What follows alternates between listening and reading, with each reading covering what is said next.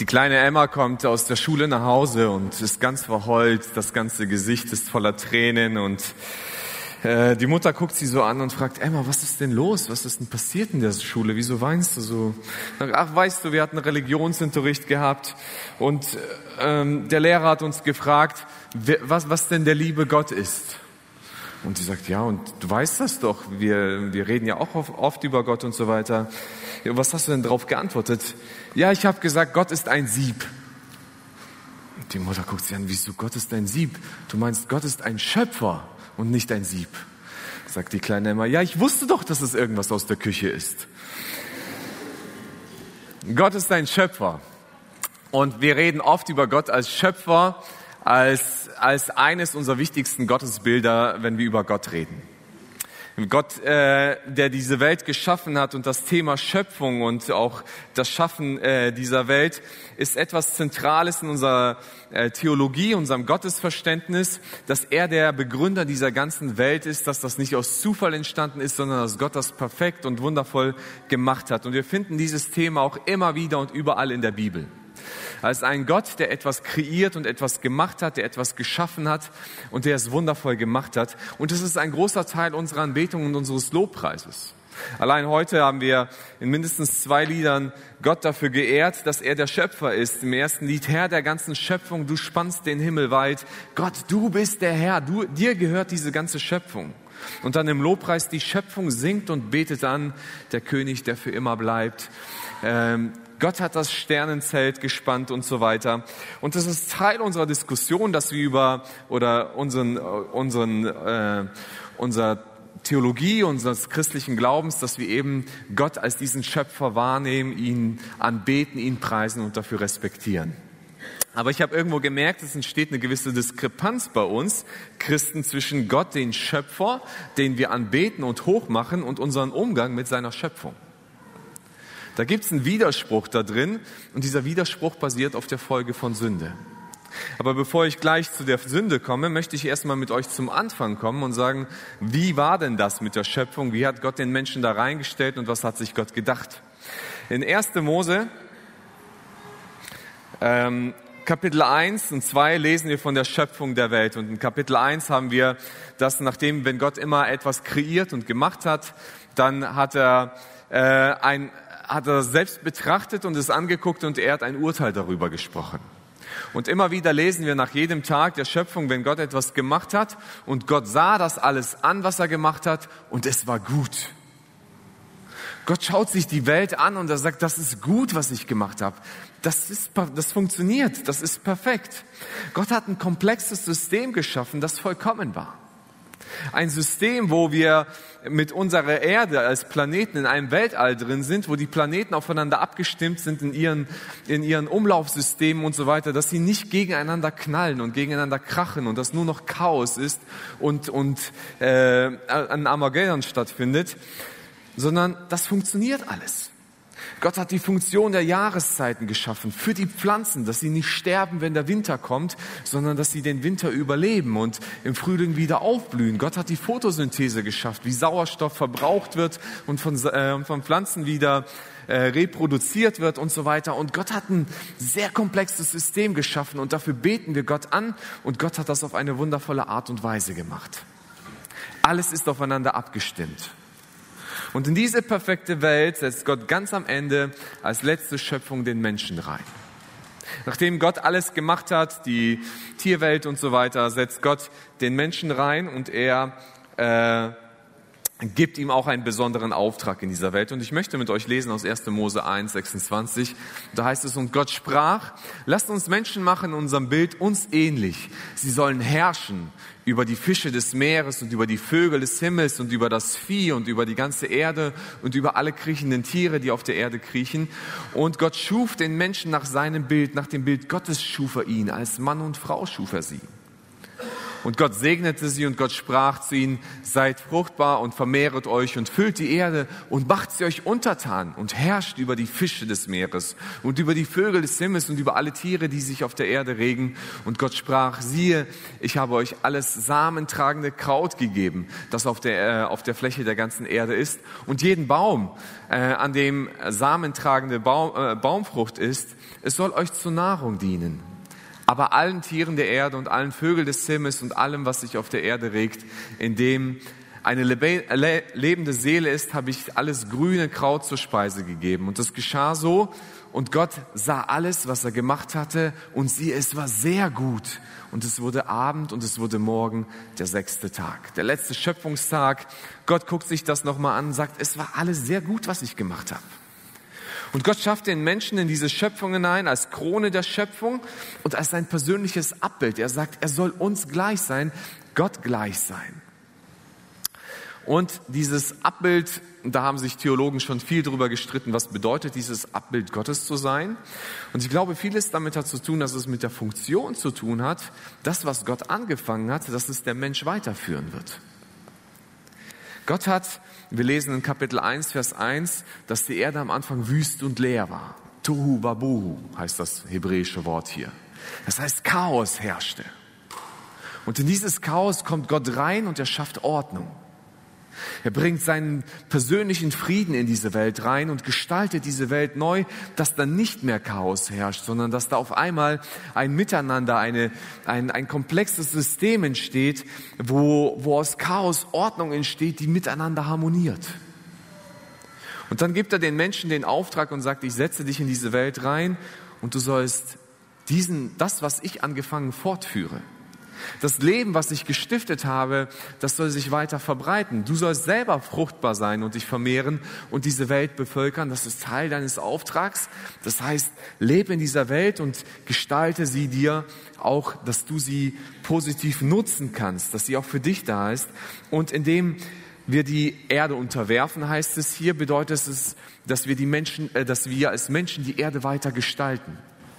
Das heißt, den Schöpfungs ähm, Auftrag, den Gott selbst hatte, die Erde zu gestalten, gibt dann den Menschen weiter und sagt, ich habe etwas begonnen und ihr dürft weitermachen. Ihr dürft diese Erde weiter kultivieren, ihr dürft weiter äh, diese Erde mitformen und gucken, was sich daraus alles entwickeln kann. Und der Mensch als Gottes Vertreter auf dieser Erde macht dort weiter, wo Gott aufgehört hat. Dieses Herrschen ist kein ausbeuterisches Herrschen. Dieses Wort Herrschen hört sich bei uns so wie, so wie Gewaltherrschen an. Ne? So jemand, der etwas ausbeutet oder äh, eine Schreckensherrschaft ist oder so etwas. Äh, wenn wir das Wort herrschen nehmen, ne? Gott herrscht über diese Welt, über seine eigene Schöpfung. Und Gott beutet sie nicht aus, sondern Gott kümmert sich darum und Gott sorgt für sie.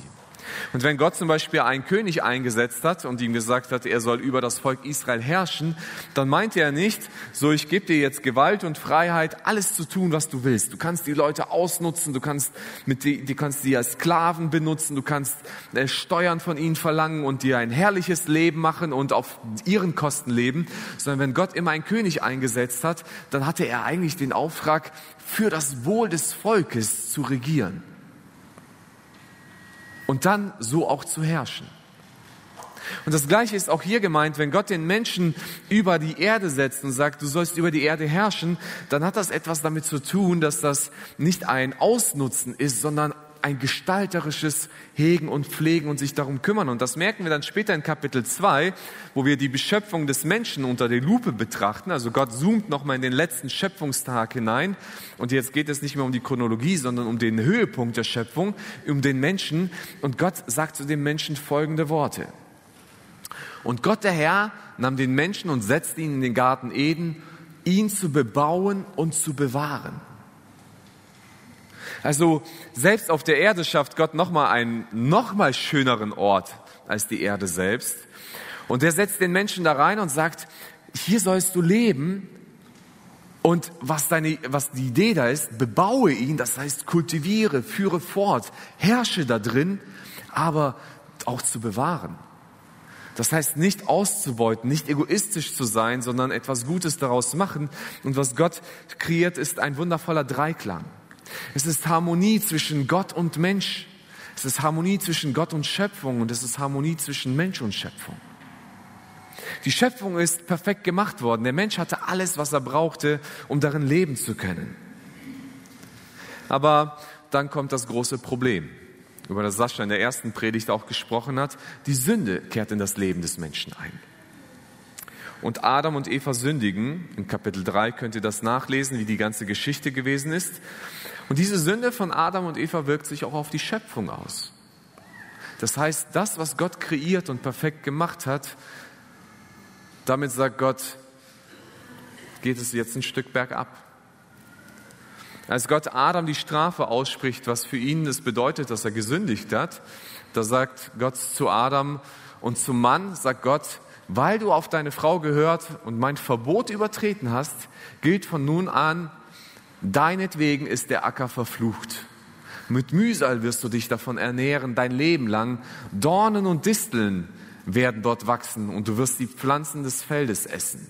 Viel Schweiß musst du vergießen, um dein tägliches Brot zu bekommen, bis du zurückkehrst zur Erde, von der du genommen bist. Ja, Staub bist du und zu Staub musst du wieder werden. Gott sagt zu Adam, eigentlich war der Tod nicht meine Idee. Der Tod war, das ist die Existenz, das, das Gegenteil von mir. Ich bin Leben, wer sich gegen mich entscheidet, entscheidet sich für den Tod.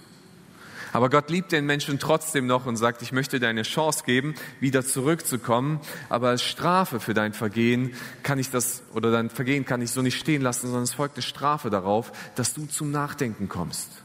Und zwar die Welt, die ich eigentlich perfekt geschaffen habe, die nicht auf Vergänglichkeit ausgelegt war, die wird jetzt vergänglich werden.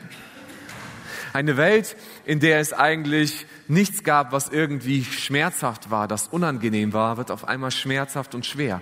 Arbeiten, was eigentlich im Wesenszug des Menschen drin ist, wird auf einmal etwas Anstrengendes. Und Gott sagt, ich verfluche den Ackerboden, die Erde, auf der du lebst und die Erde fällt wegen deinem Vergehen. Ich habe die Erde eigentlich für dich geschaffen, weil, weil es etwas Wunderschönes ist, in dem du leben sollst. Aber weil du dich gegen mich entschieden hast, musst du die Folge daraus tragen, dass, dass das mit, mit dir gefallen ist. Und dann kamen Dinge in diese Welt, die Gott sich eigentlich so nicht gedacht hatte, sondern die in unserem Umfeld ausdrücken, dass diese Erde ein Problem hat, dass der Mensch ein Problem hat und das ist die Sünde. Und seitdem gibt es Katastrophen, es gibt Stürme, es gibt Erdbeben und Tsunamis. Es gibt giftige Pflanzen und es gibt giftige Tiere. Es gibt Zecken und es gibt Stechmücken, es gibt Fliegen, es gibt Unkraut, es gibt Sonnenbrand. Und vor zwei Tagen musste ich noch etwas feststellen. Ich glaube, das ist mit ein Teil, warum die Schöpfung gefallen ist. Ich glaube, selbst der Geschmack des Menschen ist mit der Schöpfung gefallen. Ich habe mit André irgendwann mal ihm eine Zusage gemacht, dass ich alle zehn Jahre einen Kaffee mit ihm trinken werde. Und zwar immer an seinem runden Geburtstag. Das war jetzt vor zwei Tagen. Und ich habe wieder festgestellt, der Geschmackssinn muss der, mit dem Sündenfall auch gefallen sein, wenn Menschen so etwas schmeckt. Ja? Das, das muss, muss ein Teil des Sündenfalls sein. Das ist so meine Erklärung, warum Menschen Kaffee trinken. Kann ich nicht verstehen. Und Paulus greift diesen Gedanken auf und erklärt uns das im, im Römerbrief nochmal und sagt, ja, diese Schöpfung hat ein Problem. Und zwar, weil die Sünde da eingekehrt ist. In Römer Kapitel 8 schreibt Paulus, die ganze Schöpfung wartet sehnsüchtig auf den Tag, an dem die Kinder Gottes vor alle Augen in dieser Herrlichkeit offenbar werden. Also Gott, Paulus spricht von dem Tag, an dem Jesus wiederkommen wird.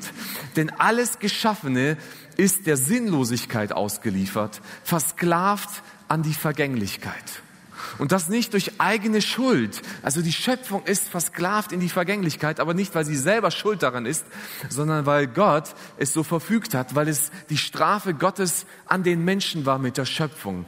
Er gab aber seinen Geschöpfen die Hoffnung, also der Schöpfung, dass auch sie eines Tages von der Versklavung an die Vergänglichkeit befreit werden und teilhaben an der Unvergänglichkeit, unvergänglichen Herrlichkeit, die Gott seinen Kindern schenkt. Wir wissen, dass die ganze Schöpfung bis jetzt noch stöhnt und in den Wehen liegt, wie eine Frau bei der Geburt. Paulus guckt das an und sagt, die Schöpfung ist mit den Menschen gefallen. Und, und Gott hat Mitleid mit dieser Schöpfung. Und die Schöpfung seufzt und sie wartet darauf, irgendwann aus, dieser Unfall, aus diesem vergänglichen, sinnlosen Dasein von ständigen Sterben rauszukommen und endlich mal aus diesem Sterben rauszukommen und leben zu können. Nicht in diesem kaputten Leben. Und sie hofft darauf, dass dieser Tag irgendwann wiederkommen wird, wo Gott eine neue Erde schaffen wird und diese Unvergänglichkeit aufhören wird. Die Folge der Sünde ist die größte Umweltzerstörung, die es gab. Und zwar passierte das im Garten Eden. Die Folge dessen, was Adam und Eva gemacht haben, wirkte sich auf die ganze Welt aus.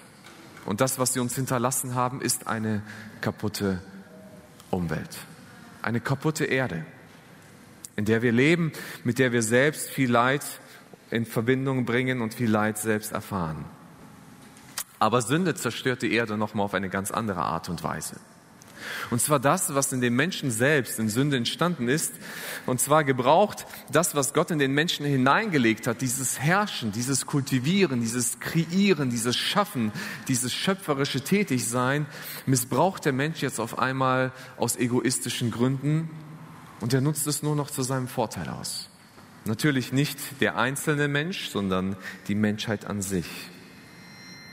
Der Mensch ist egoistisch geworden und andere Motive treiben ihn an. Nicht mehr das Bewahren, sondern Gier, Maßlosigkeit und Gleichgültigkeit. Getrieben von Gier und Profit sind Menschen bereit, unglaubliche Dinge an Zerstörungen unserer Welt anzurichten. Urwaldabholzungen, Brandrodung, Überfischung, illegale Müllentsorgung, sklavischer Minenabbau, All das, wo sich Geld verdienen lässt, sind Menschen bereit, einfach diese Schöpfung, die Gott kreiert hat, auch zu zerstören. Vieles von den Dingen, die wir darin brauchen und die wir gerne hätten, äh, ließe sich irgendwie auch so gestalten, dass am Ende nicht immer ein Schaden hinterher bleibt. Aber das bedeutet wieder zu investieren, wieder etwas zu geben, wieder etwas zu machen. Aber wir Menschen sind gierig. Wir wollen immer mehr, immer haben wollen. Und deswegen wird unsere Welt und die Erde, in der wir leben, ausgebeutet. Maßlosigkeit. Wir haben das Gefühl für einen maßlosen Umgang, für einen maßvollen Umgang mit Ressourcen verloren. Ich habe das äh, letztens noch in den Nachrichten gelesen. Jedes Jahr wird in Deutschland aus, ha aus Haushalt, Produktion, Handel und Gastronomie zwölf Millionen Tonnen Lebensmittel weggeworfen. Zwölf Millionen Tonnen in Deutschland werden an Lebensmittel weggeworfen. Das bedeutet pro Kopf gerechnet auf jeden einzelnen von euch im Jahr 144 Kilo Lebensmittel, die wir wegwerfen. Warum machen wir das? Weil wir genug haben. Und weil wir genug haben, sind wir maßlos geworden und wir werfen das weg. Ich habe mal letztens äh, oder vor einigen Jahren mal mit jemandem gesprochen, der äh, in der Papierfabrik äh, gearbeitet hat und er konnte immer kostenlos Papier bekommen und hat immer Papier nach Hause gebracht und seinen Kindern eben Papier zum Malen gegeben. Irgendwann hat er festgestellt, die Kinder kommen, die machen einen Strich da drauf oder laufen zum Papa, guck mal, was ich gemalt habe. Und dann wird das weggeworfen. Warum macht man das? Weil man einfach genug davon hat. Und dann ist es interessant zu beobachten, wenn Kinder in dritte Weltländern, die eben nicht Papier als äh, endlose Ressource haben, mal einen Malblock bekommen, wie sie damit umgehen. Wie die letzte Ecke von diesem Block ausgemalt wird und wie wertvoll das angesehen wird, dass man so etwas in der Hand hält, weil es auf einmal wertvoll ist, weil es selten ist. Und durch unsere Industrialisierung haben wir es geschafft, an viele Ressourcen sehr schnell und sehr viel ranzukommen. Und wir haben das Gefühl dafür verloren, wie wertvoll das eigentlich ist. Und weil wir das im Übermaß haben, werfen wir es raus. Weil ich morgen sowieso wieder neues Essen kaufen kann, wieso sollte ich das Essen von gestern nochmal warm machen? Und wir entsorgen diese Dinge und sind nicht maßvoll, wie wir damit umgehen. Gleichgültigkeit. Der Wohlstand der einen ist oft das Leid der anderen. Und uns interessiert das Leid der anderen so lange nicht, solange es weit weg von uns ist. Und äh, wir genießen immer den Kauf von neuen Dingen und äh, setzen gar nicht so viel dran, uns darüber Gedanken zu machen, was das eigentlich mit unserer Welt auch macht. Ein neues Smartphone zu kaufen ist ganz schnell entschieden, aber dass damit immer viele Ressourcen dieser Erde mitbenutzt werden, seltene Erden, die abgebaut werden müssen, in irgendwelchen Dritte Weltländern, oft unter sklavischen Umständen und mit riesiger Umweltzerstörung, daran mögen wir gerne schnell vorbeigucken. Weil uns eine Gleichgültigkeit gepackt hat in unserer Welt. Das ist ja nicht in meinem Garten, was da passiert. Ja, wenn da ein Kohleabbau hier in Deutschland passiert, dann sind wir ganz groß auf den Barrikaden, weil wir merken, das betrifft ja mich, das ist ja vielleicht mein Dorf, das da gerade irgendwann vielleicht durch, durch diesen Abbau umgesiedelt werden muss oder kaputt gemacht werden muss. Das ist ja unser Wald, der da drin ist. Aber was ist mit dem Nachbarland? Was ist mit dem Dritte Weltland? Und wir werden gleichgültig gegen diese Dinge und das interessiert uns weniger. Wir wollen jeden, jedes Jahr eine neue Modelinie gerne haben und jedes Mal einen neuen Trend in unserer Kleidung setzen und sind bereit, unsere Kleider schnell aufzugeben, auch wenn sie nicht kaputt sind. Bloß weil sie schön aussehen sollen, sind uns aber oft nicht bewusst, dass diese Dinge hart erarbeitet werden müssen von anderen Menschen in anderen Ländern. Die Ressourcen, die dafür gebraucht werden, werden schnell ausgeschöpft. Aber erst der technische Fortschritt in den letzten Jahrhunderten machte die Umweltzerstörung, so wie wir sie kennen, in diesen Dingen zu einem großen und unglaublichen äh, Event mit Auswirkungen auf die ganze Welt. Die Industrialisierung führte dazu, dass wir viel schneller all das kaputt machen können, was wir zur Verfügung haben. Ich glaube, dass diese Dinge, Gier, Maßlosigkeit und Gleichgültigkeit, nicht erst eine Erfindung der, der Neuzeit sind, sondern dass es das schon immer gab. Nur dass man einfach nicht die Möglichkeit hatte, durch Maschinen das in so einem Ausmaß zu machen. Hätten das die Menschen vor 1000, vor 2000 Jahren gemacht, hätten sie das genauso wie wir gemacht, da bin ich mir ziemlich sicher. Das Interessante ist, wir selber aus einer, in unserer westlichen Welt, aus einer Zeit der Industrialisierung, und wenn wir unser Europa angucken, dann sah unser Europa vor, ja, sag ich mal, einem Jahrhundert viel schlimmer aus, als es heute aussieht. Ja, wenn wir das Klima angucken, dann ist es vielleicht nochmal eine andere Geschichte. Aber der Rhein war vor 70 Jahren nicht ein Ort, wo du baden gegangen wärst. Der Rhein war die Kloake Deutschlands. Alle Industrie hat man einfach an einem guten Fluss in, äh, äh, äh, angebaut, weil man wusste, dass man in den Fluss alle Abwässer rein kippen kann, die man hatte. Und das ist die günstigste und einfachste Entsorgung gewesen. Deswegen haben wir so viel Industrie am Rhein entlang, an unseren Flüssen. Und, da, und äh, es gibt Berichte, die beschreiben, wie der Rhein immer wieder an manchen Gegenden aussah. An manchen Gegenden war das immer das Wasser voller Schaum, weil, weil die Industrie irgendwas reingekippt hat, was da immer geschäumt hat. An den anderen hat das immer eine, eine, eine andere Farbe gehabt, weil da so viel Chemikalien reingelaufen sind. Und wir haben produziert und gemacht und gewollt und die Industrie lief und uns hat das nicht interessiert, weil wir von dem Wohlstand profitiert haben. Irgendwann haben wir gemerkt, nach gewissen Dingen, die auch passiert haben, nach Fischsterben im Rhein. 1969, glaube ich, war das, gab es ein riesiges Fischsterben im Rhein. 90 Prozent aller Fische sind irgendwo ähm, in der Mitte des Rheins, ich, mir fällt der Ort nicht mehr ein, ab dann, ab dann gestorben. Bis Rhein abwärts. 90 Prozent der Fische. Das war ein unglaubliches, eine unglaubliche Umweltzerstörung. Man weiß heute noch nicht genau, wie es passiert ist. Man weiß, dass es ein, ein Pflanzenschutz, äh, äh, Pflanzenschutzmittel äh, oder Unkrautvernichtungsmittel war, das irgendwie in den Rhein gelangt ist. Und Unmengen Tiere sind gestorben und dann hat das die Bevölkerung auch aufgerüttelt. Wir müssen etwas dafür tun. Wir müssen dafür sorgen, dass unsere Natur erhalten bleibt und wir investieren in unserer westlichen Welt immer mehr für Umweltschutz und für das Ganze. Aber das liegt daraus, dass wir das aus dem tun können, was wir vorher schon längst aufgebaut haben.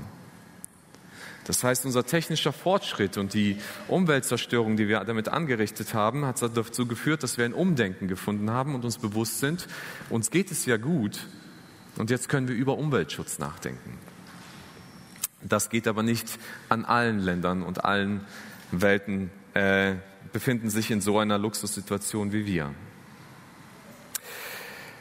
Umweltschutz ist in der Tagesordnung, in der Politik, in der Schule, in den Medien, taucht es überall auf.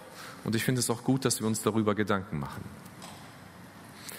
Ich habe nur den Eindruck, dass wir als Christen, und ich schließe mich da ein, jahrelang oft nicht viel Gedanken über Umweltschutz gemacht haben dass wir als Christen uns da ein bisschen aus diesem Thema rausgenommen haben und so ein bisschen eine eigene Linie gefahren sind mit dem Thema.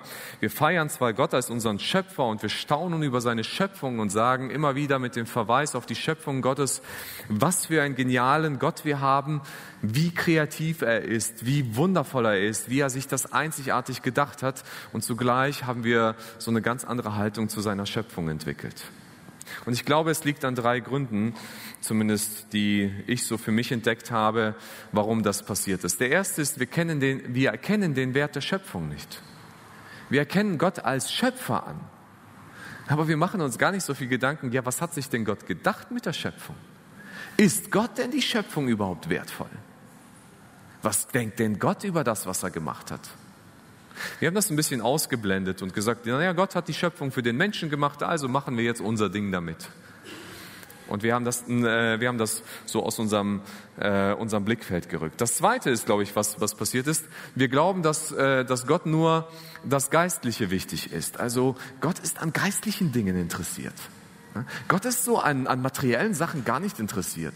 Das ist, das ist nicht so Gott sein, sein Ding. Ne? Jesus ist ja auch nicht gekommen und war bei Fridays for Future äh, Demos dabei, sondern Jesus gekommen ist, um Menschen zu retten, in die Ewigkeit zu bringen. Das ist die Aufgabe, die wir als Christen haben. Also solche weltliche Sachen wie um die Schöpfung zu kümmern, das ist nicht unser Ding. Damit haben andere vielleicht zu tun, aber das ist nicht unsere Vorstellung. Und wir haben so die Haltung, für uns als Christen gilt das Geistliche. Ne? So dieses Materielle, das ist nicht unser Ding, das geht uns nichts an. Und das Dritte ist, die Erde wird ja sowieso vergehen. Die, die Erde wird vergehen, Gottes Schöpfung wird irgendwann zugrunde gehen. Römer 8 haben wir ja gelesen. Sie wartet, bis die Erlösung irgendwann kommen wird. Und Jesus kommt sowieso bald. Warum soll ich mich jetzt noch um Umweltschutz kümmern, wenn Jesus sowieso bald kommt und alles neu machen wird? Und wir entwickeln so eine Haltung von, naja, Lass das Ding den Bach runtergehen, ist ja nicht unser Problem. Wir gehen ja in den Himmel. Aber wir vergessen, was Gottes Perspektive über die Schöpfung ist. Im Psalm 24.1 schreibt der Psalmist, dem Herrn gehört die ganze Erde mit allem, was darauf lebt. Der Psalmist kommt hin und sagt, Gott gehört die ganze Erde. Er ist der Begründer er hat alles geschaffen, er hat alles kreiert. Und in Hiob Kapitel 38 und 39 ist Gott in einem Diskurs mit, mit Hiob, ob Gott einen Fehler gemacht hat mit Hiobs Leben. Und in, Kapitel 38 und 39, lest euch das mal durch, ganz interessant, wie Gott selber über seine Schöpfung spricht. Und er kommt und, und, und erklärt Hiob, Hiob, guck dir mal die Schöpfung an, wie ich das gemacht habe. Ich habe dafür gesorgt, dass Wasser seinen Ort hat in seiner damaligen verständlichen Sprache natürlich, dass es regnet, wenn es regnen muss. Dass es nicht zu viel regnet und dass es auch nicht zu wenig regnet in dieser Welt. Dass Pflanzen gedeihen können. Den, den, den Rhythmus von Wachstum und, und äh, von, von den Tieren, wie sie leben können. Wie Winde entstehen und so weiter. Und, und Gott beschreibt Hiob die ganze Schöpfung und sagt, guck mal, wie, wie genial das Ganze ist. Das habe ich mir ausgedacht, Hiob. Die Lehre für Hiob ist zu sagen, Hiob, guck mal, die ganze Erde, wie sie kreiert ist, ich habe mir etwas Geniales dabei gedacht. Wieso kommst du auf die Idee, dass ich mit deinem Leben mir nichts gedacht habe, sondern sogar böse mit dir meine? Ich finde es interessant, wie Gott selbst über seine Schöpfung nachdenkt und über seine Schöpfung redet. Ich glaube, Gott leidet darunter, wie wir mit dieser Welt umgehen, wie wir mit seiner Schöpfung umgehen. Ich glaube, es ist der vergleichbare Schmerz eines Künstlers. Stellt euch mal jemanden vor, der Bilder zeichnet. Und es ist ein Künstler, der hat ein riesiges Wandgemälde. Er saß tagelang davor und hat sich überlegt, was zeichne ich in welche Ecke? Was soll da reinkommen? Und er kreiert sich ein Bild in seinen Gedanken und eine Vorstellung, wie kann ich das perfekte Bild malen? Was muss da alles draufgehören? Welche Farben möchte ich da drin haben? In welchem Kontrast sollen diese Farben dastehen? Welche Details will ich hervorheben und welche sollen vielleicht ein bisschen im Hintergrund erscheinen, damit die anderen Dinge hervorkommen? Und er sitzt wochenlang darin und malt mit einem kleinen Pinsel dieses Bild, dieses Gemälde an eine Wand und er guckt sich das an, sagt, das sieht gut aus. Ich freue mich drüber. Es begeistert mich, weil ich, weil ich eine Idee eingefangen habe, die ich hatte, die anderen kommuniziert und rüberbringt, was sich, was sich in meinem Kopf gebildet hat. Und ich will andere daran Anteil haben lassen, an dieser Schönheit, die ich kreieren konnte, mit Farben, mit Kontrasten, mit Figuren, mit Formen. Und er guckt sich das an und sagt, das ist schön.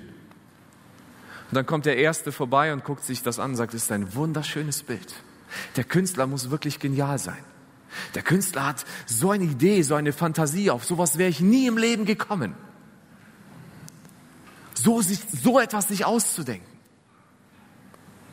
Und dann kommt der nächste Besucher vorbei, guckt sich das an, sagt, das sieht echt schön aus und ich möchte Teil davon sein. Und er holt seinen eigenen Stift raus und kritzelt da drauf.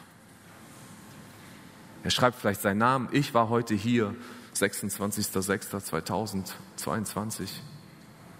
Und der nächste kommt vorbei und sagt, warte mal, der hat sein, sein, sein, sein, sein Motto oder sein, seine Signatur draufgesetzt. Ich mache das auch. Der nächste zeichnet wieder etwas drauf. Und dann kommt jemand und sagt, ach, komm, ein lustiger Spruch, dass die Leute lachen können. Und ich mal auch noch etwas drauf. Stellt euch den Künstler an, der im Hintergrund steht und das Ganze anguckt. Der anguckt, wie einer nach dem anderen sein Bild mit irgendwelchen Zitaten be, kritzelt, wie er merkt, die Details, die er gezeichnet hat, irgendwann unter so einem Edding verschwinden. Der Künstler ist sich bewusst, dieses Bild wird nicht ewig leben. Aber ich glaube, er leidet darunter, wenn er anguckt, was damit gemacht wird. Wie die Leute einerseits staunen darüber und andererseits total ignorant sind, weil sie sagen, ich habe es gesehen und jetzt male ich meinen eigenen Teil dazu und ich male ihn kaputt dazu.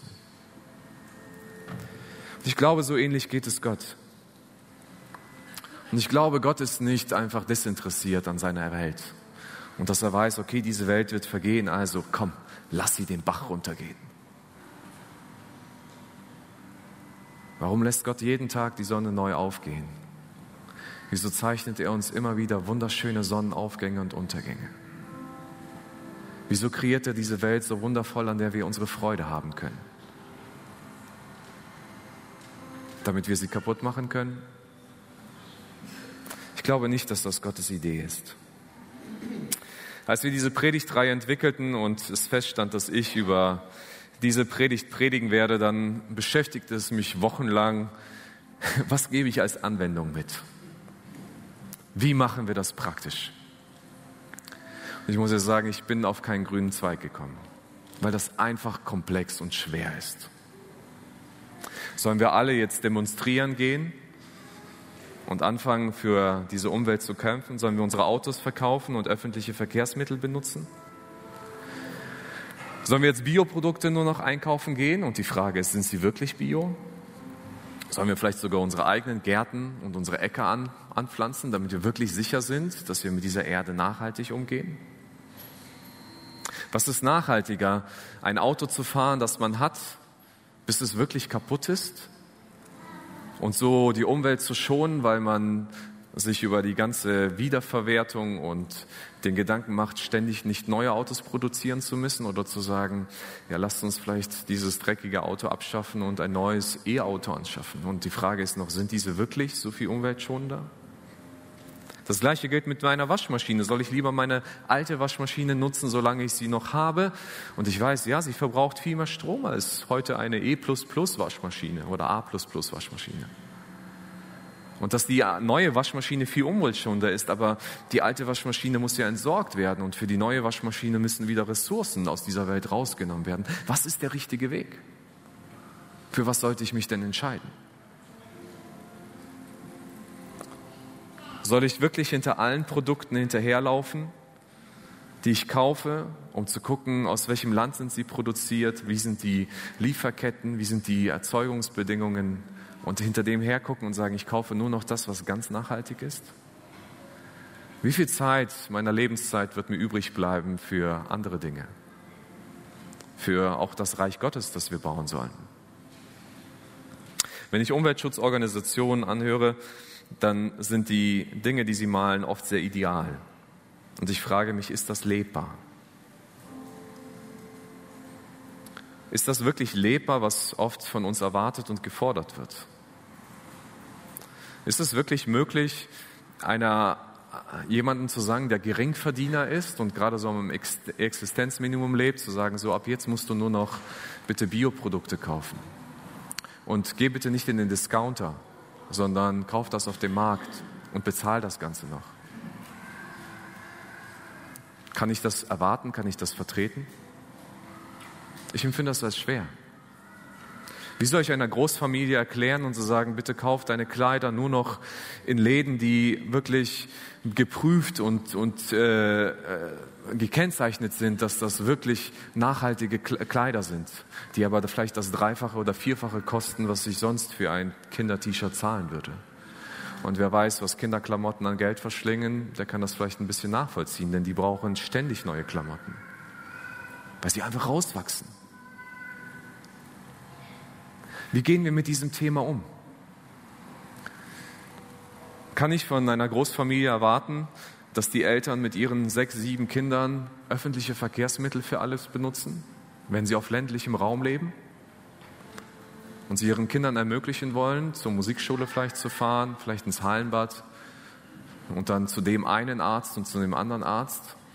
Ich glaube, dann wird man nur noch zu einem Logistikunternehmen und man muss einen ganzen Plan führen, mit welchem Kind komme ich, mit welchem Bus, wann, wohin.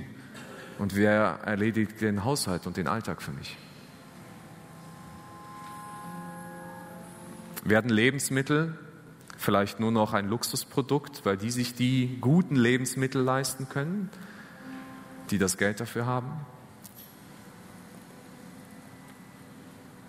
Es ist schwer, so eine praktische Anwendung daraus zu ziehen, wo ich sagen würde, das dürfen alle tun. Wenn wir jetzt noch unseren Blick weiten und sagen, ja, die Menschen in Indien, die sollten viel mehr Umweltschutz betreiben, als sie es jetzt tun. Das hätte uns mal in Europa jemand vor 200 Jahren sagen sollen. Dann hätten wir auch aus der Röhre geguckt und gefragt, wie sollen wir das denn machen? Denn wir leben von diesen Dingen, gerade mal von der Hand in den Mund in vielen Dingen weil die Reichen reicher werden und die Armen ärmer werden. Ich trage mich seit Wochen mit diesem Gedanken rum, wie, wie, wie ist das lebbar? Wie kann ich das auch meinen Teil dazu leisten? Und vor allem, wo ich auch eine Gefahr sehe, dass wir irgendwann anfangen, die Schöpfung und den Umweltschutz anzuvergöttern, weil wir nur noch bemüht sind, diese Welt zu retten und dabei eigentlich vergessen, was unsere eigentliche Kernkompetenz ist das Reich Gottes zu bauen. Und das ist gar nicht so einfach. Was sollen wir machen? Sollen wir sagen, wir feiern Gemeindefest ab jetzt nur noch, indem jeder sein eigenes Geschirr und so weiter mitbringt, damit wir kein, keine Pappteller mehr benutzen müssen. Aber dem Gast sagen wir dann, ja, warte mal, du hast dein Zeug nicht mitgebracht. Oder wir müssen so viele Mitarbeiter da reinstellen. Und ich denke, wir müssen überlegen ein Stück weit, wie wir das nachhaltig machen können. Aber welchen Preis zahlen wir für was? Und ich glaube, es ist oft ein Abwiegen zwischen dem einen und dem anderen. Ich habe mir über mein eigenes Leben auch Gedanken gemacht und ich stelle fest, ich werde nicht allem nachkommen können. Es liegt nicht in meiner Kraft. Aber ich möchte uns ein paar Fragen zum Nachdenken mitgeben, wie wir damit umgehen. Das eine ist, die erste Frage ist, wie kann ich bewusster mit Nahrungsmitteln umgehen? Bloß weil wir in Deutschland Nahrungsmittel im Überfluss haben, heißt das nicht, dass wir mit denen so umgehen dürfen. Sondern dass wir uns darüber Gedanken machen, was essen wir, wie viel essen wir, was davon brauchen wir wirklich. Muss es wirklich auch immer nur das Günstigste sein? Und was steht in meinen Möglichkeiten damit zu tun? Und ich will euch nicht sagen, genau das eine musst du tun, sondern mach dir Gedanken, was in deinem Umfeld, in deinen eigenen Möglichkeiten für dich machbar ist. Wo kann ich bewusster mit den Ressourcen unserer Erde umgehen? Müssen wir wirklich alles kaufen, was uns gerade in den Sinn kommt? Oder tut es mein Handy vielleicht nicht nur ein oder zwei Jahre, sobald der Vertrag ausgelaufen ist, sondern ich kann es vielleicht noch ein paar Jahre darüber hinaus benutzen? Lasst uns nicht einfach verschwenderisch sein in dem, was wir haben. Und weil wir es im Überfluss haben, es einfach immer wieder zum Fenster rauszuwerfen. Und wo kann ich vielleicht bewusst auch mit meinem Müll umzugehen? Denn Ressourcen bedeutet, wir holen sie aus der Welt raus, wir verarbeiten sie, aber wie führen, sie, wie, sie, wie führen wir sie wieder in die Welt zurück, wenn wir sie nicht mehr brauchen? Ist uns das egal, was mit dem, was, was wir haben, passiert? Oder versuchen wir selbst, wenn es manchmal sich so anfühlt, als ob das so ein Jagen nach Wind ist, zumindest mal zu überlegen, wie will ich mit diesen Dingen bewusster umgehen. Ich kann dir keine konkreten Antworten geben.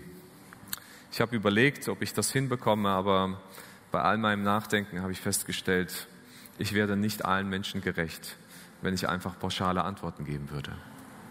Aber ich will uns zum Nachdenken inspirieren. Zum Nachdenken, wie wir Gottes Kreativität, sein Meisterstück in dieser Welt wertschätzen können. Dass wir nicht achtlos und abwertend damit umgehen, sondern dass wir lernen, über seine Welt zu staunen und wertschätzend darin zu leben. Indem wir in unserem eigenen Umfeld unser Möglichstes, was Gott uns gegeben hat und wo Gott wir auch bitten können, dass er uns zeigt, was richtig und falsch ist, uns darauf einlassen. Das ist kein einfacher Weg, zumindest für mich fühlt es sich nicht so an, aber ich wünsche uns, dass wir als Gottes Nachfolger und als seine Geschöpfe in dieser Welt auch, ja, Gott ehrend und wertschätzend mit dem umgeben, was er uns gegeben hat. Amen.